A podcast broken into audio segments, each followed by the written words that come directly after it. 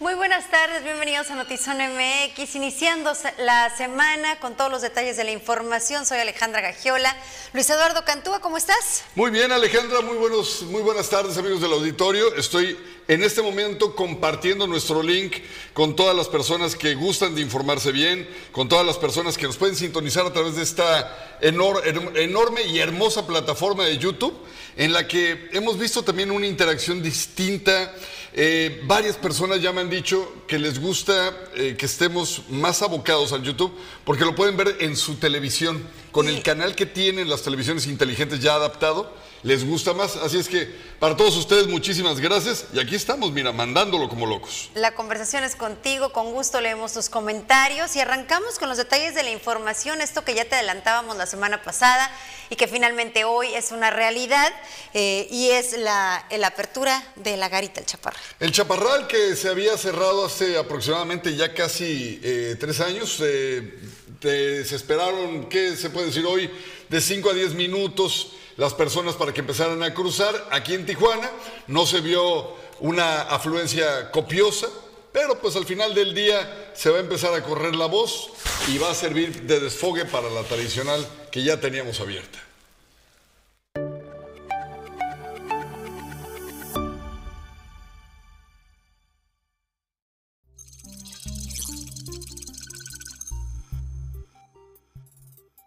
Con una baja afluencia de peatones, pero bien visto por los fronterizos, fue reabierta la garita peatonal de El Chaparral. Señalan tijuanenses que la reapertura de este puerto fronterizo es necesario, pues hasta el mes de diciembre hacían hasta cuatro horas de fila para cruzar a la Unión Americana.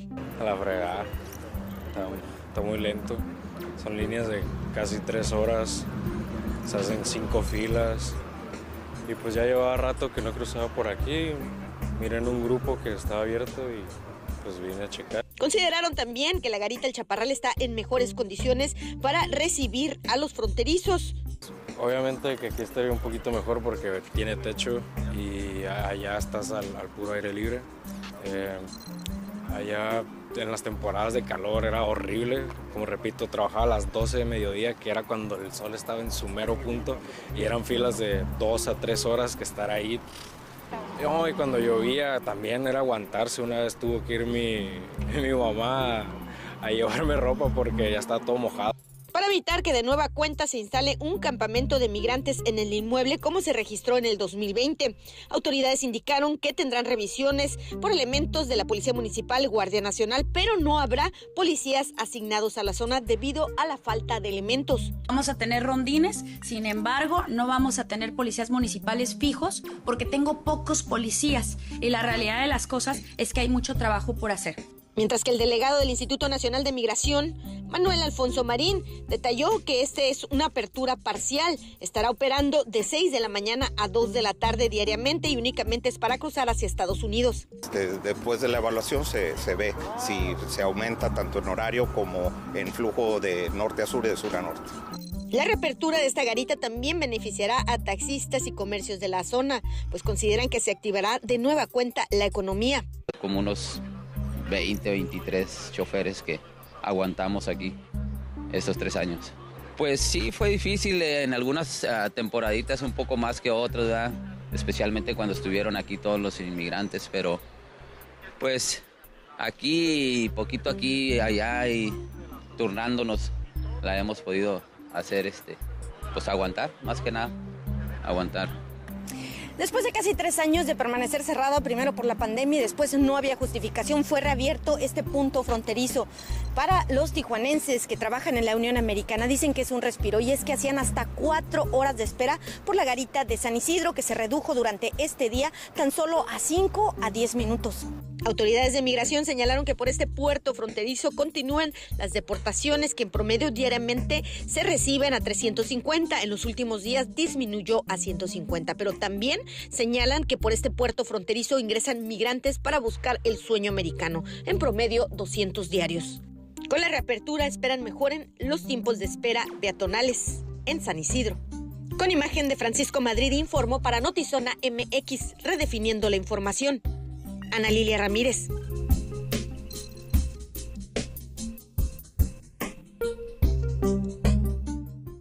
Solo recalcando esta información que ya nos da Lili Ramírez y es el horario, porque normalmente estamos acostumbrados a un horario más amplio en las garitas, tanto vehiculares como peatonales, pero en esta reapertura es horario eh, restringido solo de 6 de la mañana a 2 de la tarde. Y lo que también nos informa Lili es que a las 2 de la tarde ellos cierran la puerta y si hay fila, pues que Dios te bendiga. Entonces, si ustedes van a cruzar o utilizar esta garita, nada más tome en cuenta que el tiempo de espera le dé para cruzar previo a las 2 de la tarde. Y a la par de la visita del presidente Joe Biden a México, alrededor de 50 migrantes del albergue Agape se manifestaron frente a la Embajada de Estados Unidos en Tijuana para pedir al gobierno ese, de ese país claridad en las solicitudes de asilo.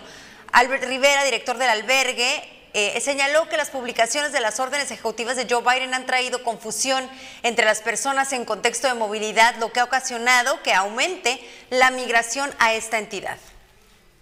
Que se legisle, que se legisle, que se legisle, que se legisle, que se legisle. Es urgente, es urgente, es urgente, que se legisle, que se legisle, que se legisle, que se legisle, que se legisle, que se fecha que van a cruzar, eso trae una marea de inmigrantes que vengan a la frontera. Esto causa que vengan caravanas aquí a, a la frontera porque creen en lo que viene a ser la orden ejecutiva y ya después como lo apelan, lo llevan con un juez.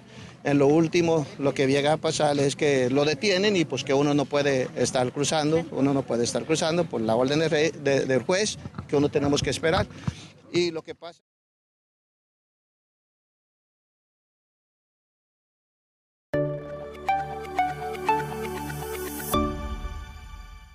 Hay mucho que gira alrededor del tema migratorio en este momento con la visita de Joe Biden que llegó ayer, la visita de Justin Trudeau que llegó hoy a la cumbre, eh, pero sobre todo porque antes de esta visita yo- eh, Joe Biden hizo anuncios que llamaron mucho la atención y que específicamente afectan a esta frontera.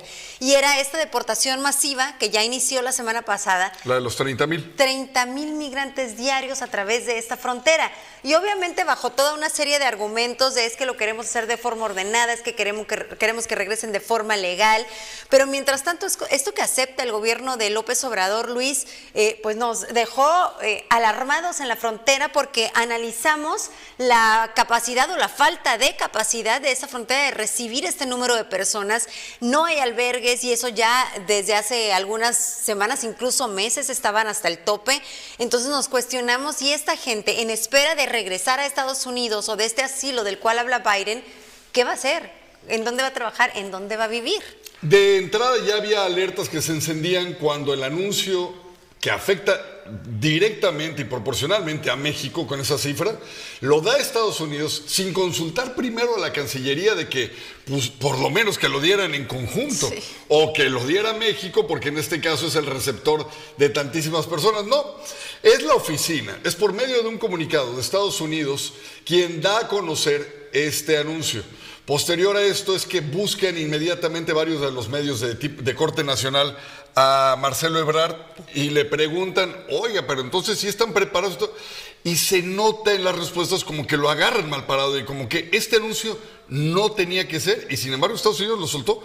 No es de gratis, Alejandra. Yo me imagino que era parte de este grillete que le estaban poniendo al gobierno de México previa a la visita de Pero lo hoy. soltó en una conferencia de prensa con una explicación muy amplia al respecto. O sea, no se ve que fue algo como a quemarropa, ¿no? O sea, Joe Biden explica a profundidad el, el tema del, del título 42, el por qué ya no debe de estar vigente, el por qué ha propuesto que se dé marcha atrás y cuáles otras alternativas existen para que la gente pida asilo y que no simplemente los deporten utilizando el argumento del título 42. Entonces, sí se ve como que fue algo muy pensado. Definitivamente por Joe Biden, no, no así seguro por Marcelo Ebrard, como bien lo mencionas. Me llamó la atención que fueran exclusivamente tres nacionalidades fuertes y por supuesto la mexicana, ¿no? que esa que no, no va a parar. Sin embargo, que los mencionaran, o sea, no, no es un combo, no te van personas que hayan llegado de China, de Afganistán, ahora de Ucrania, por ejemplo, que ha sido un cruce masivo. No, no, no, te dicen, van a ser cubanos, van a ser nicaragüenses, eh, van a ser Venezolanos. Y por supuesto seguiremos con la expulsión de mexicanos. ¿Cómo por qué estas nacionalidades Eso sí, yo me quedé en espera de que lo explicaran. Que eso no, lo explicó, el por qué elige estas nacionalidades no lo explicó, explicó a fondo todo lo demás. Y bueno, eso se da en, en medio de esta visita, de la cual también le vamos a dar detalles más adelante. En este momento hay una reunión en Palacio Nacional.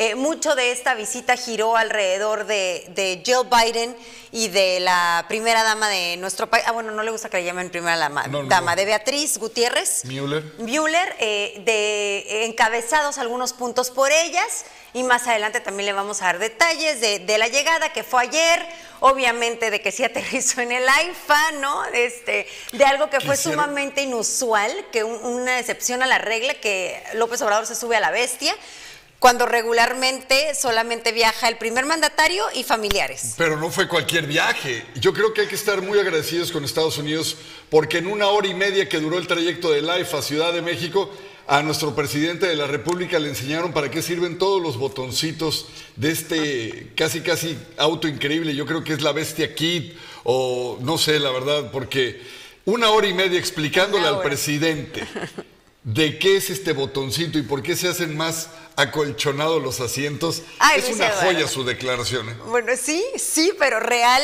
eh, pues sí llama la atención, incluso en medios internacionales, eh, esta, este cambio en el protocolo que es tan estricto por parte de- del equipo de seguridad del presidente de Estados Unidos, que, bueno, qué tan estricto que solo viaja en la bestia, ¿no? Aterriza el Air Force One en el AIFA, que también no veo de qué hay, a qué tanto hay que aplaudirle. Obviamente, si va a aterrizar el presidente, pues se toman todas las medidas de seguridad Claro. que no se toman en, en viajes comunes o en viajes comerciales. Misma situación para trasladarse en esta hora desde la IFA a Polanco, pues obviamente abriendo todo el camino y todas las calles, aún así fue una hora de traslado, ¿no? Pero A una hora, sí, lo, cierto. que, lo que destacan es esto, ¿no? El, el cómo se rompe el protocolo y López Obrador se sube a la bestia cuando regularmente esto no sucede.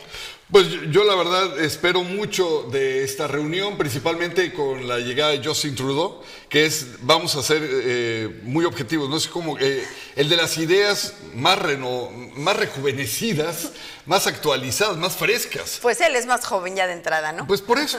Sí, di- digo, eh, entre los dos señores podríamos regresar sin broncas a los 10 mandamientos con piedra.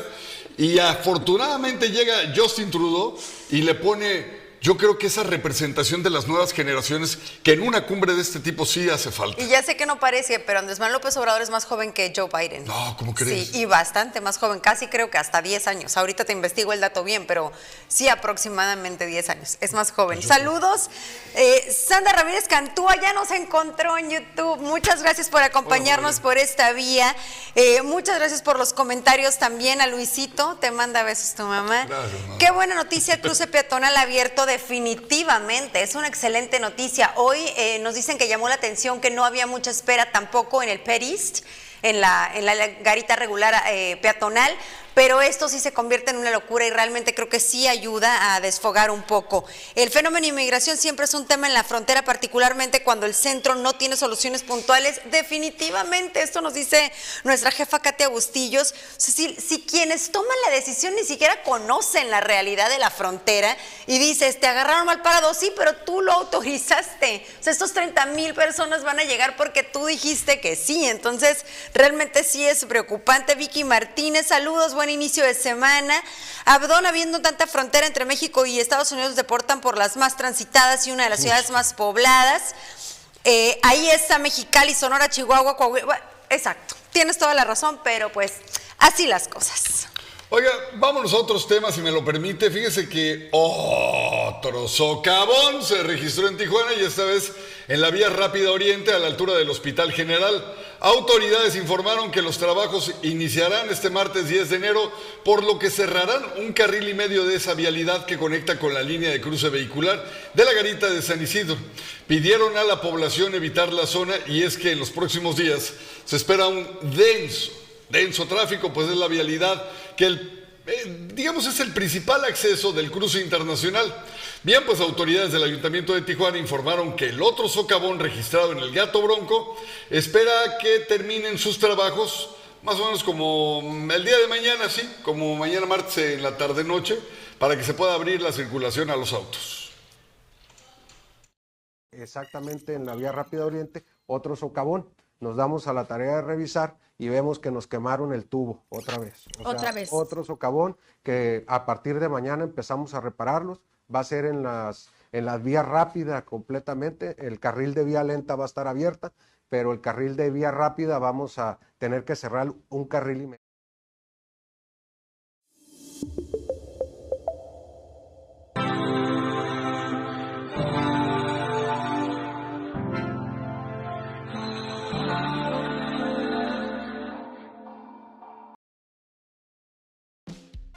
Hoy. 5G de Telcel llegó a nuestra ciudad para ofrecernos un mundo lleno de posibilidades. Acude a, un a tu Telcel más cercano o ingresa a telcel.com y conoce más sobre su plan Telcel Plus 5G. Con él disfrutarás tu smartphone con múltiples beneficios, como gigas incluidos para navegar a una velocidad sin precedentes y con la mejor cobertura de todas, por lo que es ideal para conectar tu vida. Para más información, recuerda que siempre puedes acercarte a los puntos de venta Telcel. Si es 5G, es Telcel. De los cerezos o de los penales, ¿usted ha escuchado de qué va eh, lo que es la alerta amarilla? Si no, acompáñenos porque esto le interesa a usted.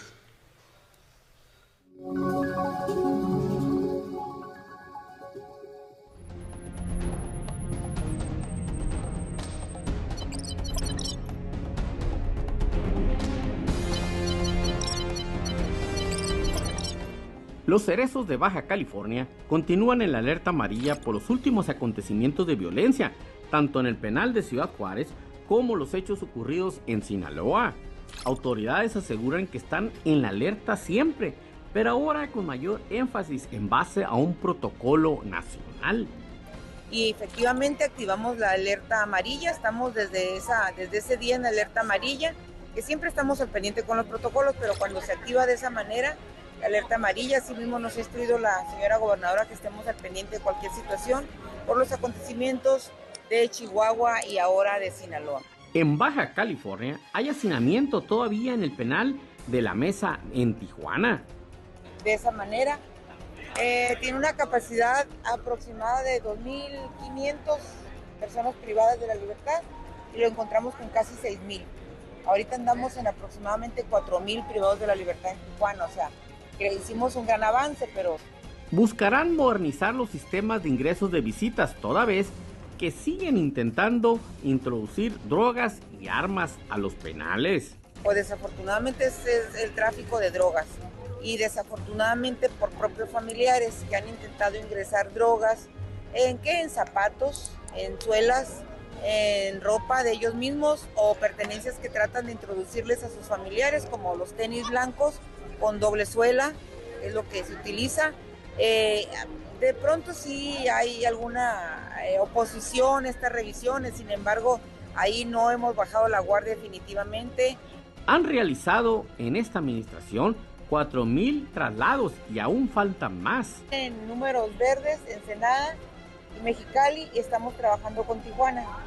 Eh, recuerden pues que hemos llevado a cabo más de 4.000 traslados en todo el estado y traslados federales, número histórico, ¿no? De esas cantidades de traslados eh, a, otros centros del país también, como es Guerrero, Nayarit, Sinaloa, eh, Coahuila, Oaxaca y otros centros Los cerezos son una bomba de tiempo, por lo que se debe poner mucha atención. Definitivamente que son una bomba de tiempo, pero además, pues bueno, obviamente que, que siempre va existir la, la, influencia o la posibilidad de que un acontecimiento como el que acaba de suceder en Sinaloa tenga repercusiones o eco en los cerezos o en cualquier este, parte de nuestro estado, aun y cuando no sea dentro de los cerezos. Con producción de Tania Hernández para Notizona MX, redefiniendo la información, José Manuel Yepes.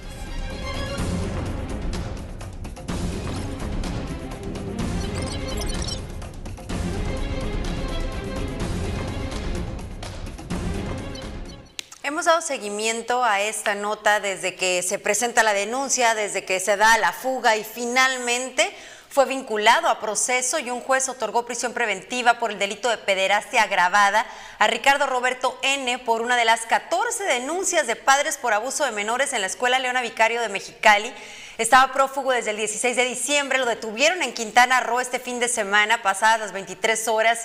Eh, se realizó la audiencia y terminó a las 3 de lunes en la sala 6 del Centro de Justicia de Río Nuevo. ¿Cómo le explico que es el tipo de noticias que verdaderamente cuesta muchísimo trabajo dar? ¿Por qué? Por la violencia intrínseca per se y porque se trata otra vez de nuestro Estado en esta candente situación que no aminora. Se trata del cadáver semicalcinado de una mujer que fue localizado en el vaso de la presa Belardo L. Rodríguez a la altura del puente del Boulevard 2000. Esto sucedió justamente esta mañana. Información recolectada por las autoridades refieren que el cuerpo se encontró entre los arbustos y de manera preliminar se menciona que, escuche bien, podría tratarse de Cristina Victoria Rubio, una mujer con discapacidad auditiva que fue víctima de la privación ilegal de la libertad cuando se encontraba de paseo con su esposo la tarde del sábado 7 de enero en el vaso de la presa. Se habla de que al principio pudo haber sido un asalto, golpearon al marido en un intento de someterlo, la llevan a ella, tal vez eso es preliminar y es extraoficial, pero iban a tratar de buscar el cómo cobrar un rescate y al parecer esto mm, se le salió de las manos y terminaron con la vida de esta mujer. Un grupo de 10 senderistas sufrieron un ataque armado cuando estaban haciendo un recorrido en el Cerro Teta de la India, de las inmediaciones de la Rumorosa. Los afectados narraron que un convoy de alrededor de ocho vehículos fueron los responsables del ataque del que fueron víctimas. Este hecho eh, se registró el sábado antes del mediodía. Ante el ataque, el guía del grupo llamó a los números de emergencia para reportar lo sucedido y a pesar de la pronta movilización no se detuvo a ninguna persona como posible responsable. Y esta zona, Luis, que ya habíamos registrado una situación similar de ataque, pero en aquella ocasión con un lamentable desenlace, en donde sí terminaron con la vida de una persona, pero también como por esta sensación de estos grupos delincuenciales que consideran que cualquier persona que llega a ese lugar es su enemigo o que puede tomar fotografías de lo que ahí sucede de forma seguramente ilegal, claro. como pueden ser pistas clandestinas, plantíos eh, clandestinos, todo lo que sabemos que sucede en la Sobre todo cruce ilegales por esa zona. También, pero que bueno, parece que solo lo sabemos nosotros o los reporteros pero que no lo sabe la autoridad eh, o que no lo sabe incluso a veces la Guardia Nacional, porque eh, es como en un tiempo muy cercano una situación similar, aunque afortunadamente en este caso con los senderistas vivos. Mire, ¿sabe qué es lo que sucede? Aquí le dimos, eh, esta nota incluso fue a nivel nacional muy sonada porque estos jóvenes, uno de ellos asistente de una diputada, recuerdo bien, fueron a tomarse fotos a la recién inaugurada calle Jaime Maussan. Cuando tratan de irse de ahí, alguien cree que le están tomando, como dice Alejandra, fotos a un vehículo y a unas personas que se encontraban a unos metros. En fin, el desenlace ya se lo platicamos. La nota por sí sola daba para que las autoridades detuvieran a alguien. En un poblado como La Rumorosa, no creo que haya cientos de miles de narcotraficantes o de polleros operando en la zona. Simple y sencillamente no han detenido a nadie. Si nos vamos a la cantidad de carpetas, eh, Alejandra, que la autoridad tiene abierta, podemos pensar entonces que incluso a nosotros, conductores, a nuestra jefa de información, a todos en general, nos va sobreseyendo una encima de la otra, encima de la otra. Cuando aquí fue una muy sonada, llega otra y ya ni te acuerdas de esta. Por ejemplo, el año pasado yo sigo esperando resultados de Kevin, Kevin Yael, 14 años. 14 años, un jovencito al que le robaron la vida y seguimos esperando resultados. No hay resultados. Entonces, ¿qué va a pasar con este caso? Pues va a pasar que no detienen a nadie, como no detuvieron a los jóvenes, a los asesinos de este joven que incluso privaron de la vida y después mataron. Eh, y así se nos van a estar yendo los casos, Alejandra. Y en una zona que realmente es, concurrida por senderistas, ¿no? Porque estaban ahí como están miles y cientos de miles de otros en estas zonas, en el Cerro El Centinela, en la Rumorosa, en donde ya hay rutas incluso trazadas, pero en ocasiones, bueno, se desvían o deciden explorar otras rutas con este resultado, ¿no? En donde es tierra de nadie o bueno, en donde es tierra de los delincuentes. O que digan, ¿saben qué? Las autoridades, la Guardia Nacional, el Ejército, no podemos entrar ahí, se nos tiene prohibido por favor, no arriesguen su vida. No vayan ni por pan de dulce siquiera, no vayan a nada. No, No vayan va a a recolectar este, ni piedras ni a escalar. Este ni- reconocimiento de estar rebasados por la delincuencia es algo que no va a suceder. Bueno, entonces lo hacemos nosotros. ¿Sabe qué? Hacer senderismo, por lo menos en la rumorosa, caminar por la rumorosa, por el poblado de la rumorosa, es muy peligroso, evítelo. Exacto. Ya. Exacto. Saludos a Jorge González, un saludo buen noticiero, muchísimas gracias Jorge. Ya hacía falta que abrieran la garita peatonal Pet gracias por la información. Sí, realmente ya hacía falta casi tres años y de verdad sí es este una muy transitada e incluso creo que han de estar haciendo fiesta también los de la Cámara de Comercio de San Isidro porque subsisten gracias al comercio que cruza de este lado de la frontera, lo han dicho en repetidas ocasiones, incluso cerraron algunas tiendas del- de las Américas porque no había esta afluencia y ya bueno, afortunadamente parece que también para estos comerciantes empieza a revivir. Las Américas, patrocínanos.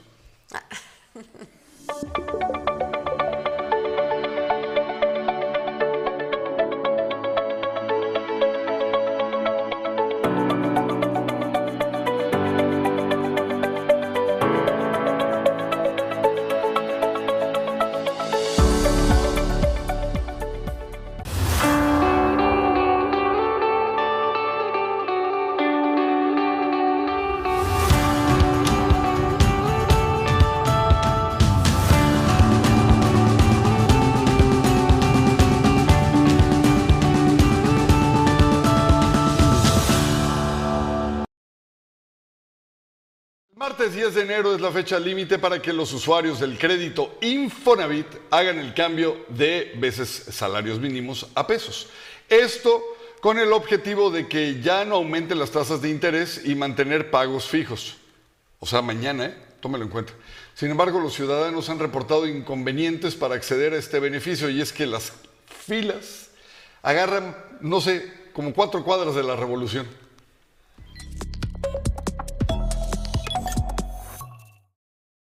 A un día que vence el plazo para reconvertir los créditos Infonavit de veces salarios mínimos a pesos, en las oficinas del Instituto del Fondo Nacional de la Vivienda para los Trabajadores en la ciudad de Tijuana, se presentó una larga fila de ciudadanos que buscan este beneficio. La convocatoria que finaliza el 10 de enero motivó a decenas de personas a que se presentaran desde altas horas de la madrugada para buscar información e iniciar el trámite. A pesar que el trámite existe desde el año 2019, hubo ciudadanos que apenas se enteraron que podían realizarlo. A las 4 de la mañana. Desde las 4 de la mañana, ¿ya había Sí. venido anteriormente o es- No, es la primera vez. Sí, me, con mi hijo me dijo ¿Qué, qué- qué le comentó? Platíquenos. que, mm, que me van a hacer el rebaje de, de lo que debo. Estar parada, la mera verdad, sí. ¿Y nadie les ha venido a dar información al respecto? No, nada, no. ¿De alguna cuestión del proceso? No, nadie no ha venido. Quienes llegaron desde antes de las 4 de la mañana denunciaron que existe una mala organización por parte de los empleados del Infonavit, ya que para recibir atención se deben hacer filas de más de 5 horas. Además, señalaron que hubo quienes aprovecharon y se metieron en la fila. Nada, lo que estoy viendo es mucho desorden, porque estoy escuchando que se meten por aquí y por allá. O sea, que no están bien organizados o, les vale y se están dejando que se meta gente y pues, más nos tardamos. De por sí está bien lento esto. Aunque la reconversión del crédito se puede realizar de manera virtual en el sitio web Mi Cuenta Infonavit, usuarios reportaron que el sitio web no permite hacer el registro, por lo que tuvieron que acudir directamente a las oficinas, lo que les provocó perder más de un día laboral. Nos dieron 10 días más que es esta semana, pero pues ya este está saturado el sistema, el sistema está saturado, saturado y pues tenemos que venir hasta acá. ¿Lo intentaste, lo intentaste hacer en Sí, línea? en línea. A ver, cuéntame. Pero este yo intenté eh, registrarme en mi cuenta Infonavit, pero este al final de meter todos mis datos me pide este enviarme un código, un código a mi correo electrónico, pero nunca llega. Entonces lo volví a intentar y decía este error, inténtalo más tarde, este por el momento no te podemos atender y así, lo duré como unas dos semanas tratando de, intentarlo hasta meterme a la página para poder yo hacer la conversión y no, está saturada la página. ¿Cuánto tiempo tienes intentando hacer este...? No, ya tengo como unas tres semanas. Ajá. ¿Te habías enterado previamente o apenas te enteraste sobre? Me enteré, es, es que creo que teníamos hasta el 30 de diciembre para poder hacer esto.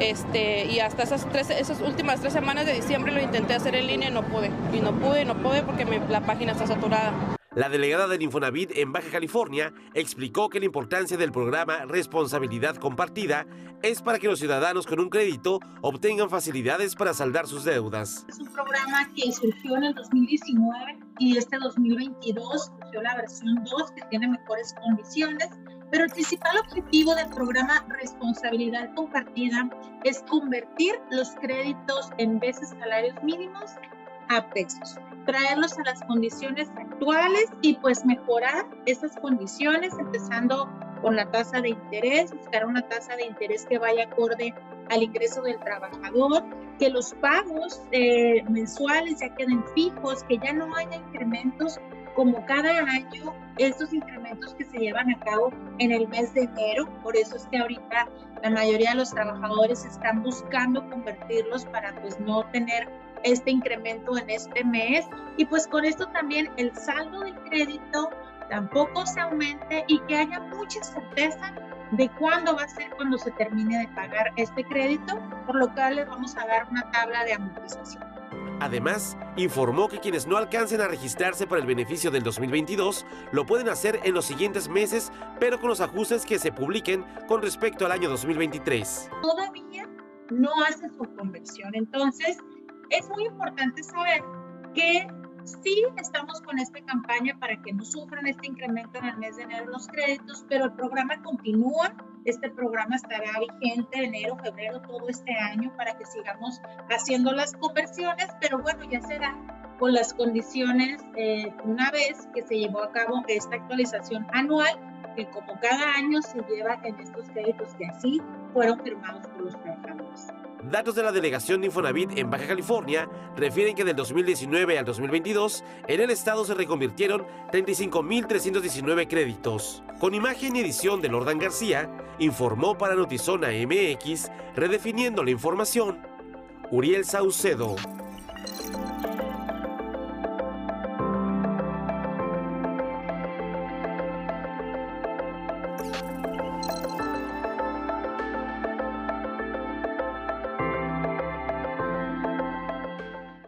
Mañana de este lunes se localizó un cadáver semienterrado dentro de un edificio en construcción en la colonia Cacho, en Tijuana.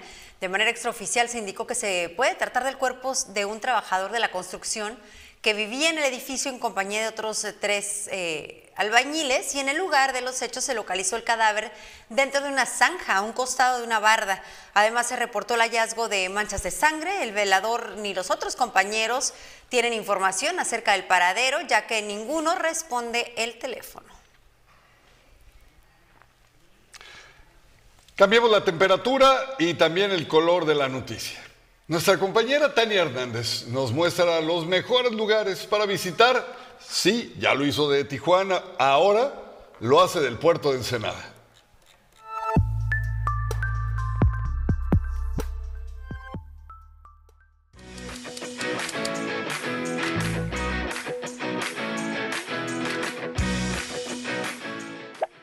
¿Qué hubo, morrillos? Hoy nos salimos de la rutina tijuanera y nos fuimos de road trip o de pata de perro, como decimos acá en el norte, para irnos hasta Ensenada.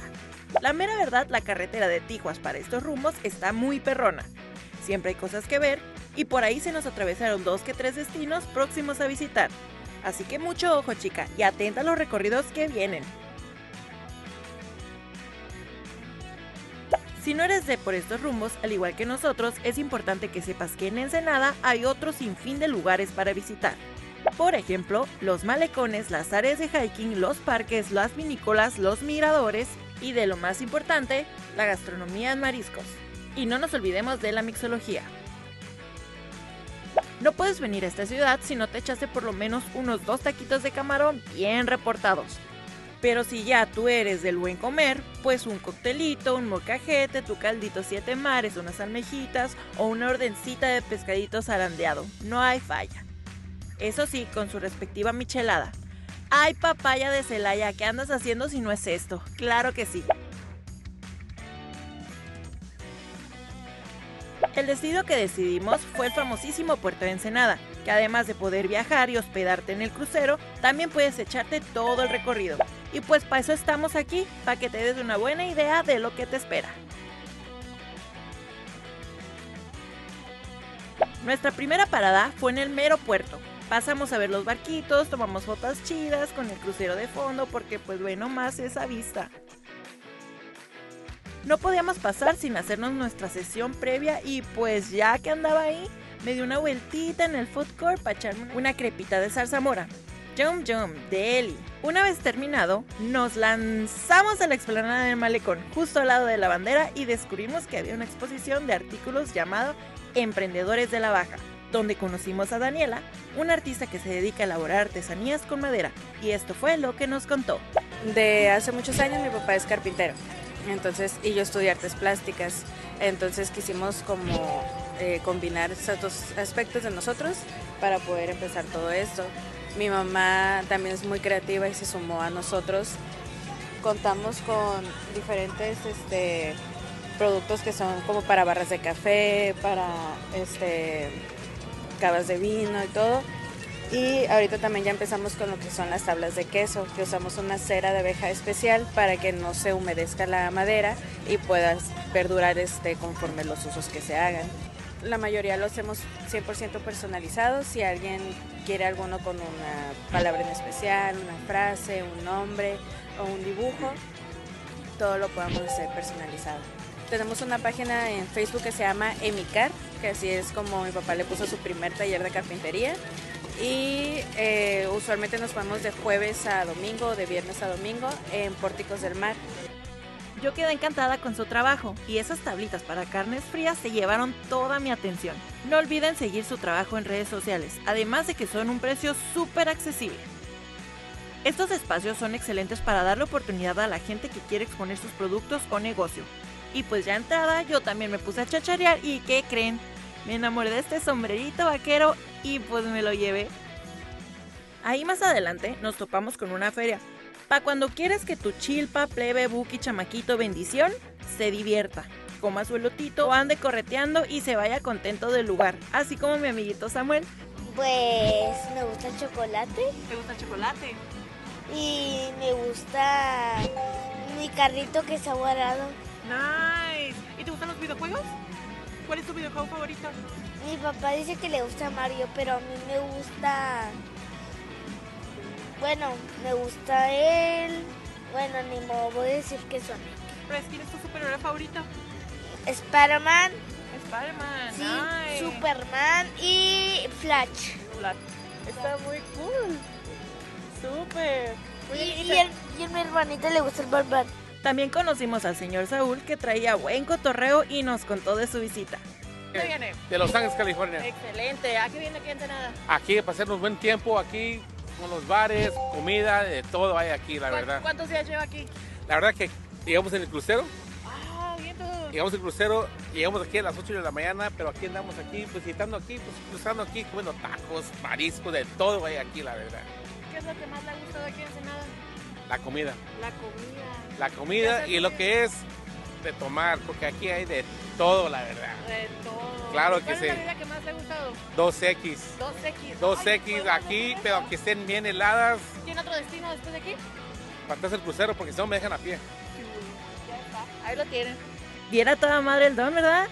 Y ya ven, él sí se echó sus taquitos. No lo digo yo. Se sabe por los turistas y ensenadenses que la comida de aquí está con madre.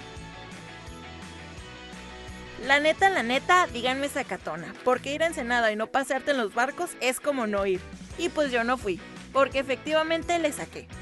Pero como yo sé que tú eres una persona valiente, te lo deja de tarea y ahí me cuentas qué tal está el viajecito. A lo mejor y me animo a treparme con la bendición de papá Dios. Pero como no me quise ir así nomás, fuimos y le preguntamos a don Arturo, uno de los meros meros de aquí, para que nos cuente un poquito de lo que podemos encontrar. Es una tradición muy vieja ya, y ya de los 50 ya se hacían, pero no, no como ahora, que ahora ya está más abierto. Anteriormente nomás eran unas cuantas lanchitas nomás, ahorita ya son, ya son todos, todos los barcos trabajan, sí, de todo, de todos, europeos, chinos, japoneses, filipinos, de todos que hemos tenido, así es. Ah, no, vengan cuando gusten, aquí estamos para servirle con los brazos abiertos, estamos en todas las embarcaciones. La verdad sí me quedé con las ganas de subirme, pero ya tengo otro pretexto para volver. Y ya para cerrar con este recorrido, nos pasamos al Mercado Negro. Si te gustaron los mariscos que te echaste, aquí mero puedes pasar a comprarlos fresquecitos y del mejor precio. Nada más si te vienes con tiempo porque hay fila y entre más rápido llegues, pues más rápido terminas de comprar, ¿verdad? Espero que este recorrido en Senada te haya gustado al igual que nosotros. Recuerda que para más cápsulas de turismo y contenido informativo puedes seguirnos en arroba oficial MX. Aquí te dejamos con este bello paisaje desde el mirador.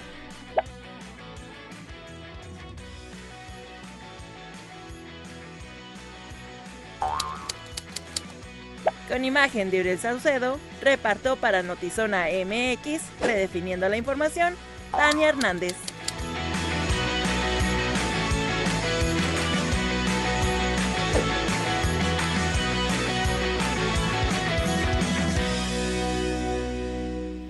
Pues qué buena ida de pata de perro se aventó Tania, No, ¿eh? bueno, qué Nada más chulada. Me dio hambre. Sí, con los platillos que degustaron y que fueron puntualmente pagados en los viáticos de Tania, yo creo que pudimos haber consumido eh, todos, ¿no? El Creo viaje. que solamente le no faltaron viáticos para subirse al crucero. Oye, el crucero. eh, Hay tanto que hacer en Ensenada. De lo que mencionó Tania, además, ¿qué otra cosa te gusta hacer en Ensenada a ti? Comer definitivamente, Sí, bueno, pero pues, sí, pero- en temporada de calorcito definitivamente caminar en la playa o de plano tirarme en el mar. Sí, de plano. Sí. ¿En qué, en qué parte? ¿El Stero Beach? ¿Te gusta Punta Banda? ¿Te gusta...? En donde caiga, me gusta en donde caiga. toda- toda- A mí lo que me gustó de Ensenada ya tiene unos años, no es de esta administración, para que no se cuelgue el trofeito del presidente municipal, Armandito Ayala, no es de él, pero la ampliación que le hicieron al malecón desde el Boulevard Costero y yendo hasta donde están los contenedores, la verdad me parece una obra sensacional, le da una clase y un espectáculo que brinda eh, el puerto de Ensenada. Ah, hablando de contenedores, a mí me gusta mucho esa zona donde hay unos, unas torres de contenedores que los hicieron eh, restaurantes. Ah, No, no, no, no, no. Más adelante. Más adelante, como si fueras rumbo a Maniadero, pero del lado del, del bulevar. eh, y esta Boulevard zona en donde estaba Tania, en el, donde están los monumentos, a las el monumento a las tres cabezas, es esta ampliación de la cual hablas. Sí. Y puedes caminar por toda, eh, por toda esa zona y está súper bonita la vista, es como una caminata muy agradable. Luego cuando, vale la pena. cuando atracan los eh, cruceros que quedan prácticamente aquí, cuando llega el de Disney, qué chulada es más. Se come delicioso, eso también ya lo vimos. Así que gracias Tania por esta recomendación. Un lugar más que visitar en nuestra querida Baja California. Obligada Ensenada, obligada. Ahí tenemos comentario rapidísimo. ¿Qué les parece unos ricos tacos gobernador? Qué rico, nos encanta la idea. Saluditos. Eso sí. Y bueno, eh, Ricardo Jiménez, en otro tema que coincide contigo.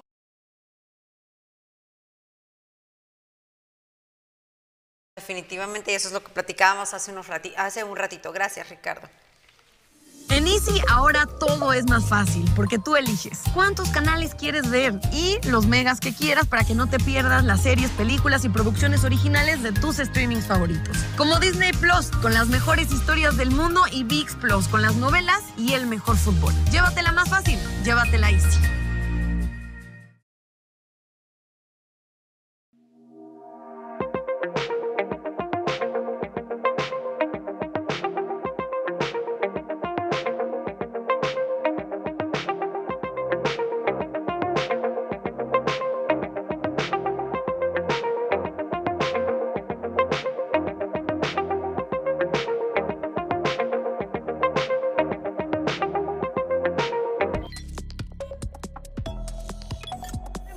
Notizón MX ya le platicamos que llegó ayer por la noche al Aeropuerto Internacional Felipe Ángeles el presidente de Estados Unidos Joe Biden.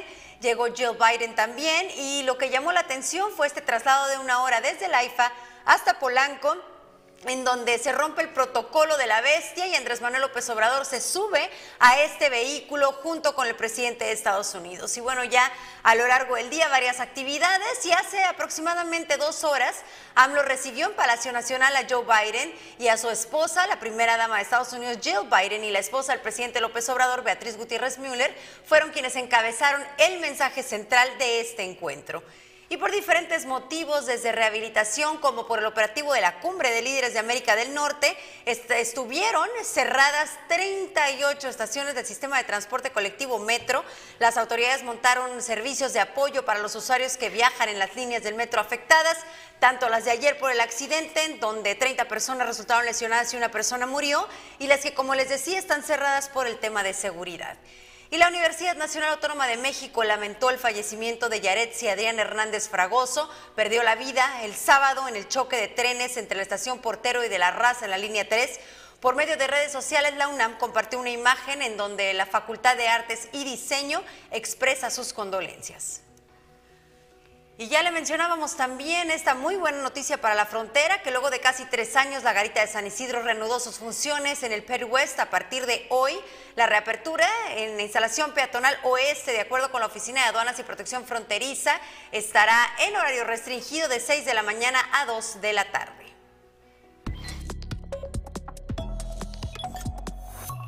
Speaking of surprises, kids, we have a very special guest with us today, all the way from Miles County. Please welcome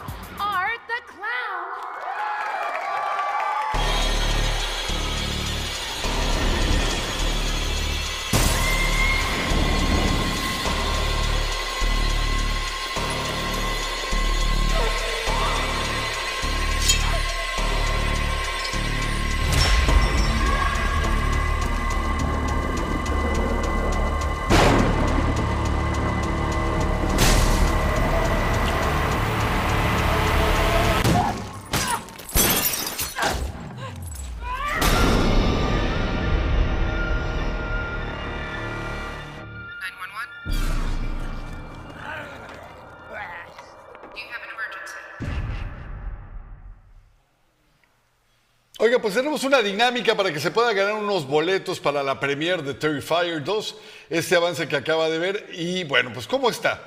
Mire, lo vamos a hacer en Instagram. Tiene que participar con dos sencillos pasos. Ahí le va el primero. Siga las cuentas en Instagram de Imagine Films MX. Es arroba Imagine Films MX. Y por supuesto, Zona MX, que es arroba oficial Zona MX. Comenta por favor alguna de tus películas de terror favoritas.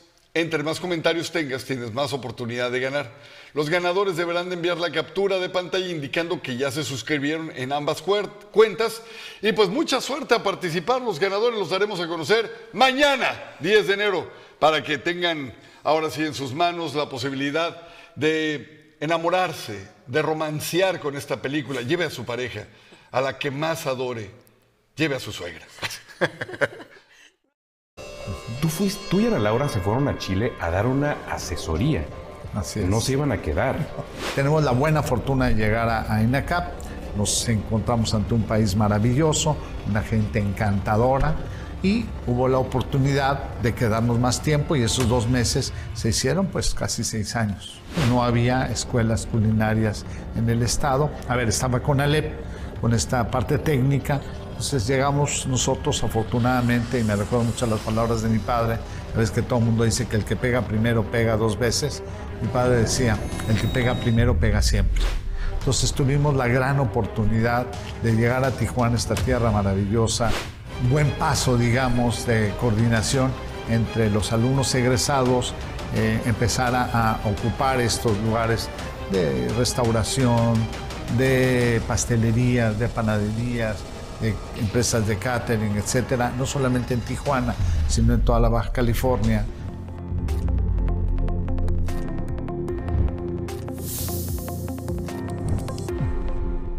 Va a poner buena, ¿eh? La vida gastronómica de Baja California definitivamente es un antes y después de Culinary Art School.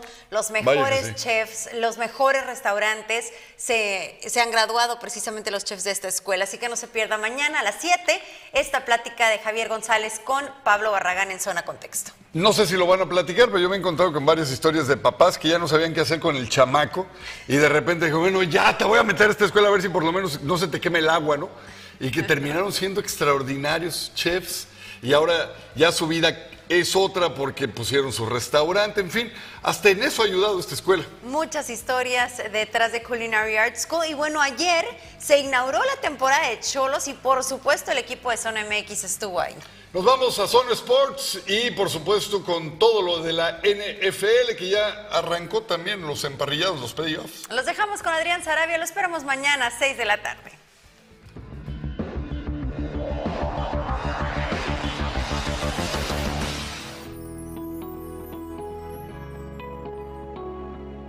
Zona Sport es traída a ti por... Hola, ¿qué tal? Bienvenidos a Zona Sport, la otra cara del deporte. Vamos a arrancar con lo que son los playoffs. ¿Cómo quedaron?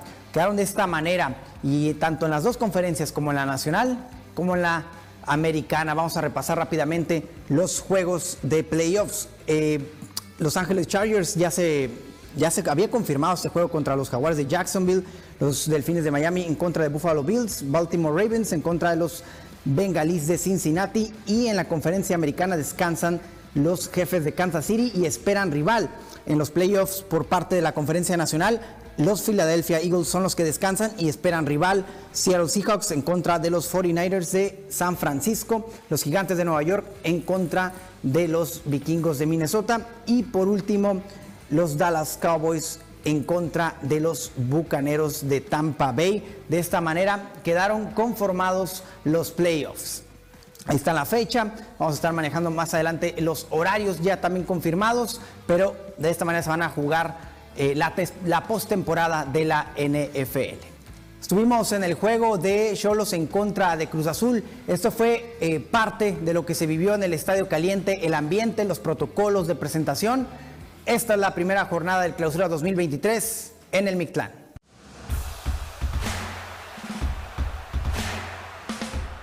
Arrancó la primera jornada de este Clausura 2023 y Cholos recibió a la máquina celeste de Cruz Azul. Los protocolos de presentación iniciaron con la banda de guerra y luciendo una enorme bandera nacional. También no podía faltar la manta de la barra oficial del equipo tijuanense. Un primer tiempo con el dominio de Cholos. Por la vía del penalti los adelantaría el capitán Lisandro López y al descanso el club fronterizo se iba con la ventaja parcial por la mínima diferencia. El show de medio tiempo fue de luces a través de drones que formaban diferentes frases características de la ciudad y también el escudo del Club Tijuana.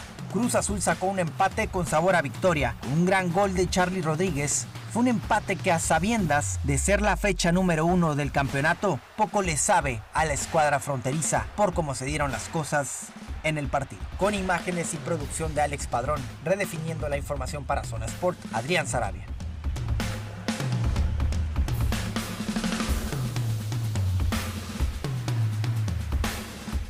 Reacciones de ambos técnicos, tanto de Raúl Potro Gutiérrez como de Ricardo Baliño. Vamos a ver qué dijeron. Mucho robo en presión alta. Fuimos a buscar el partido desde el, desde el inicio, presionando bien alto, lo cual nos dio buenos dividendos porque sumamos muchos robos ofensivos el equipo estaba rápido, tenía buenas transiciones y, creo que a veces como en el cierre de los partidos lo que predominan son algunos detalles. Hoy tuvimos un partido muy complicado, creo que solitos nos metimos en líos y lo que hizo el equipo en el segundo tiempo es a lo que estamos aspirando. Entonces, me parece que, que hoy es el partido, Hoy vengo a una conferencia de prensa a hablar del partido. Si me quieren preguntar del partido, está perfecto. Si no, pues aquí la terminamos. Eh, debe de tener eh, esa personalidad y ese trabajo para lo que está entrenando también cada semana para tomar decisiones complicadas y no necesariamente eh, que el VAR maneje el partido. ¿no? Hubo una jugada donde detuvo el partido, mi equipo tenía la posibilidad de atacar y detuvo el partido porque en el bar le dijeron, me parece que, la jugada es muy drástica, donde nos marcan un penal, es una jugada de como cualquier otra, a mí me parece que ya se va cayendo el muchacho de Cholos, este, cuando hay ese contacto, este, pero en la cámara lenta se magnifica, entonces creo que, que por ahí simplemente es ajustar esos criterios.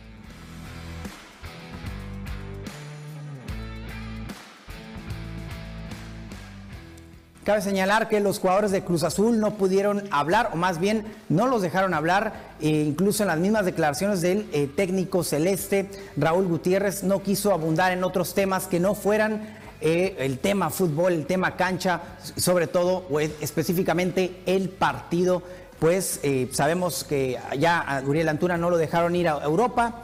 Hubo una oferta del club griego Panathinaikos de 6 millones de dólares y no, no hubo respuesta por parte de Cruz Azul la destitución de Julio César Cata Domínguez por la temática que manejó en la fiesta infantil de su hijo. Eh, varios temas extracancha traía encima el equipo de Cruz Azul. Uno a uno quedó Cholos contra Cruz Azul. Esto fue parte de la jornada 1 del clausura 2023.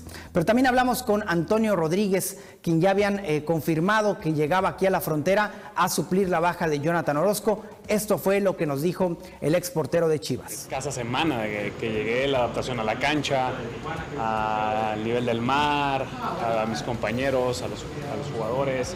Eh, es una readaptación, pero hombre, somos futbolistas y amamos, la pelota no cambia, amamos esta profesión y te adaptas a lo que venga. Estoy muy contento de estar aquí, muy agradecido por esta oportunidad. Toño, el personal, tu segunda etapa aquí en Tijuana, eh, la primera vez supliste a Gibran Nahu, tuviste una buena actuación, hoy estás cubriendo una baja, Jonathan Orozco. Se ve complicado el tema de la titularidad por hoy de razones, pero has tenido buenas actuaciones en lo personal. ¿Qué, qué piensas acerca de esto? Vive de al día, ¿no? Soy muy creyente de la Biblia y cada día tiene su propio afán hoy estoy adentro y voy a aprovechar al máximo esta oportunidad, sé el plan y el proyecto que me presentaron, por eso tomamos la decisión junto con mi representante de Avenida Tijuana y bueno, esperemos que, que sea un muy buen arranque de torneo y, y podamos hacerlo muy bien y estar acá por buen tiempo.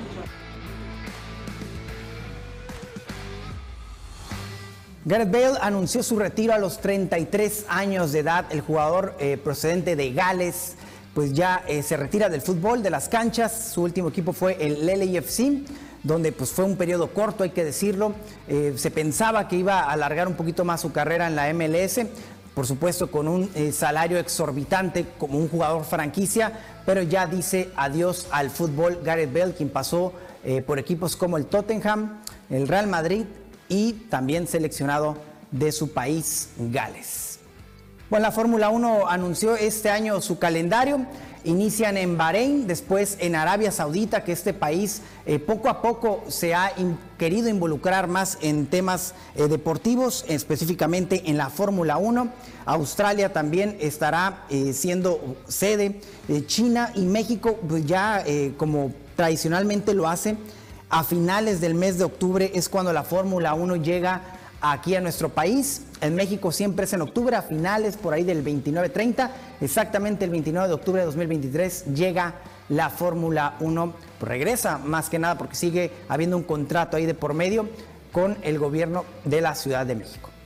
Los esperamos hoy en la esquina del boxeo. Vamos a entrevistar a Erika Cruz, campeona pluma de la Asociación Mundial de Boxeo y que estará enfrentando el reto de su carrera contra Amanda Serrano en Nueva York el próximo 4 de febrero.